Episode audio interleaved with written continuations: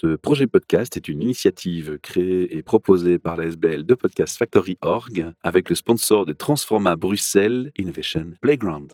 Et vous retrouvez tous les épisodes sur le site whatsyourstory.be.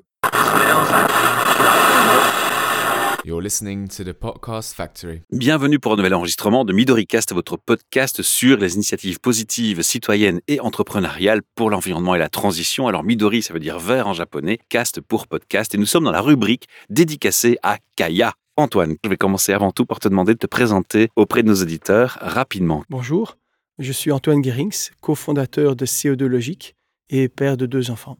Alors Antoine, qu'est-ce que tu faisais avant ce projet? Qu'est-ce qui t'a poussé? À changer finalement J'ai travaillé dans pas mal d'entreprises différentes, mais j'avais reçu quand j'étais jeune un conseil de mon grand-père que j'avais pas toujours compris immédiatement, mais il m'avait dit oui, si un jour tu fais quelque chose, essaye de faire quelque chose qui a du sens et quelque chose qui a un impact positif sur la société. Et ça m'est toujours resté comme un écho.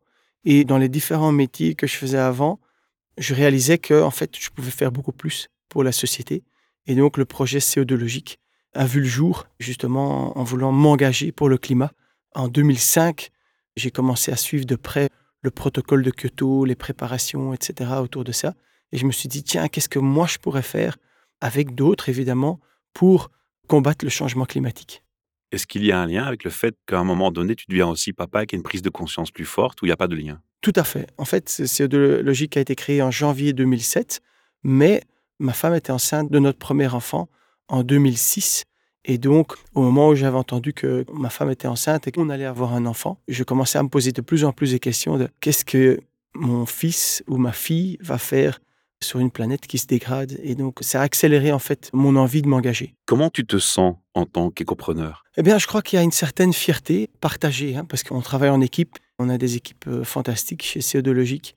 Et donc, c'est d'avoir ce sentiment de s'engager ensemble pour une bonne cause, une cause essentielle, un peu la base. Sans planète, sans bonne santé, ben la vie euh, sera plus compliquée ou, ou même impossible à long terme. Donc, on a une certaine fierté d'avoir un impact commun, positif sur la société. Quelle est la raison d'être de ton éco-entreprise finalement? On s'est toujours engagé chez CO2 Logique à combattre le changement climatique et les conséquences sociales et économiques. Donc ça, c'est toujours été notre vision. En soi, c'est une sorte de justice climatique, mais à travers un entrepreneuriat positif et constructif. Donc on essaye vraiment d'aider les entreprises à accélérer la transition vers une économie zéro carbone. Comment ça s'est mis en place finalement les étapes de ce développement de ton entreprise? Ça date, hein, déjà, ça fait 16 ans que CO2 Logique existe. Il y a eu quelques étapes très importantes. La première étape, c'était évidemment, on était les premiers en Belgique à proposer une approche zéro carbone. Ça, je pense que c'était la première étape importante, c'était les pionniers. Maintenant, le problème, c'était que beaucoup de nos clients ou prospects n'étaient pas encore prêts pour ça. Donc, on a passé un peu un grand désert pendant les deux, trois premières années. Et puis ensuite, on a commencé, euh, grâce à une sorte de consistance, on est resté sur notre chemin parce qu'on pensait que c'était vraiment le, bon chemin, la bonne manière d'approcher euh, l'action climatique. C'était vraiment d'avoir une approche très claire en trois étapes qui étaient le calcul des émissions de CO2, la réduction des émissions de CO2, et ce qu'on ne sait pas réduire, de le compenser pour être une entreprise neutre en CO2. Donc je crois que cette approche, elle a été très claire dès le départ et au début, elle n'était pas comprise, mais progressivement, les entreprises et même les entités publiques ont compris que c'était en fait une approche simple, mais à grand impact aussi. Qu'est-ce qui vous rend surtout différent alors d'une entreprise classique? Ce qui nous rend différents, c'était qu'on a toujours été très cohérent et authentique dans notre approche. Tout le monde chez C2 Logique, on est et entrepreneur et activiste en même temps. Et tous les gens chez nous, par exemple, juste pour donner un exemple, venaient de grands bureaux de conseil, les Big Four et autres.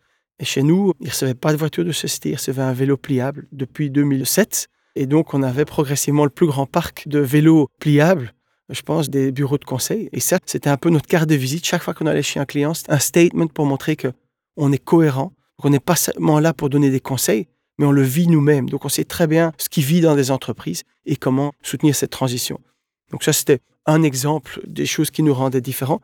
Mais l'autre aspect, c'était aussi qu'on ne se concentrait pas seulement sur les réductions de CO2 dans les entreprises, ici, chez nous, et dans les différents pays où ils étaient actifs, mais on avait l'action locale, mais aussi l'action globale. Donc on développe depuis janvier 2007 des projets pour le climat, donc des projets qui évitent la déforestation, des projets qui reforestent des projets qui stimulent l'énergie renouvelable, accès à l'eau propre, combattre les terres dégradées, tout ce qui est restauration depuis 2007. Donc on était, je pense, les premiers aussi en Belgique à développer des projets pour le climat certifiés dans des pays en développement.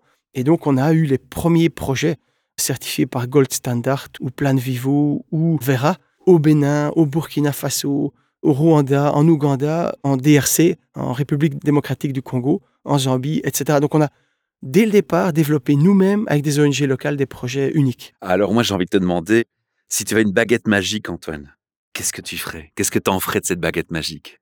Mais la baguette magique, c'est en fait une équipe fantastique. C'est une sorte de baguette magique.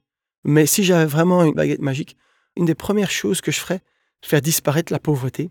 Parce qu'en fait, la pauvreté est une des choses, un des plus grands vecteurs de la dégradation de la planète. Parce que, juste pour donner un exemple, aujourd'hui, presque 3 milliards de personnes sur la planète cuisinent encore toujours avec du bois et du charbon de bois, faute d'autres solutions pour cuisiner, pour chauffer. Et donc, ça crée une sorte de déforestation inconsciente, évidemment, qui est moins grave que la déforestation industrielle, qu'on peut combattre très rapidement avec des décisions politiques, mais la déforestation domestique à travers ces petites communautés un peu partout dans le monde qui ont besoin de bois et de charbon de bois pour bouillir l'eau, pour cuisiner, ça, ça crée aussi une déforestation. Et si on peut résoudre la pauvreté, on résout partiellement en tout cas le problème du dérèglement climatique dans les pays en développement. Et alors, l'autre baguette magique, plus dans les pays développés, mais aussi les pays en voie de développement, les pays du Sud, c'est évidemment remplacer immédiatement les énergies fossiles. Pourquoi est-ce que toi, tu es finalement devenu membre de Kaya? Mais je connaissais déjà Écopreneur et Kaya avec les fondateurs qui sont des gens très inspirants et engagés. Et surtout, les choses pour lesquelles ils s'engagent, c'est essayer de mettre sur l'agenda politique certains points très importants qu'il faut absolument intégrer dans les législations, etc., parce que sinon on ne va pas y arriver. Donc, il y a évidemment l'engagement personnel, il y a les entreprises aussi au niveau corporate, mais il y a évidemment aussi le politique. Le plaidoyer, on doit absolument être nombreux à soutenir certaines décisions, que ce soit au niveau de l'écocide, que ce soit au niveau de l'obligation de faire des bilans carbone, avoir des objectifs de réduction de CO2 en ligne avec l'accord de Paris. Tout ça sont des choses, c'est seulement en se mettant ensemble et en poussant certains agendas politiques qu'on va y arriver. Est-ce que tu auras un conseil pour un autre écopreneur, à part rejoindre Kaya? Voilà, déjà rejoindre Kaya, ça c'est une chose. Ensemble, on est plus fort. Voilà, exactement. L'autre chose, c'est vraiment bien définir ses valeurs et être consistant alors sur la durée. Et à un moment, ça fonctionne. Quoi. Antoine, je te remercie infiniment d'avoir partagé ton témoignage, ta passion, ton engagement en français et en néerlandais. Je le signale quand même, c'est cocorico, chapeau. Merci. ouais. Merci de t'être déplacé à nous et puis j'invite les auditeurs à aller visiter ton site. On rappelle l'URL de ton site CO2logique.com. Voilà, tout simplement. Donc n'hésitez pas à aller encourager les actions d'Antoine aussi. Intéressez-vous à ce qu'ils font de plus près. Merci beaucoup. À bientôt. You're listening to the Podcast Factory. Ce projet podcast est une initiative créée et proposée par la SBL de Podcast Factory Org avec le sponsor de Transforma Bruxelles Innovation Playground. Et vous retrouvez tous les épisodes sur le site whatsyourstory.be.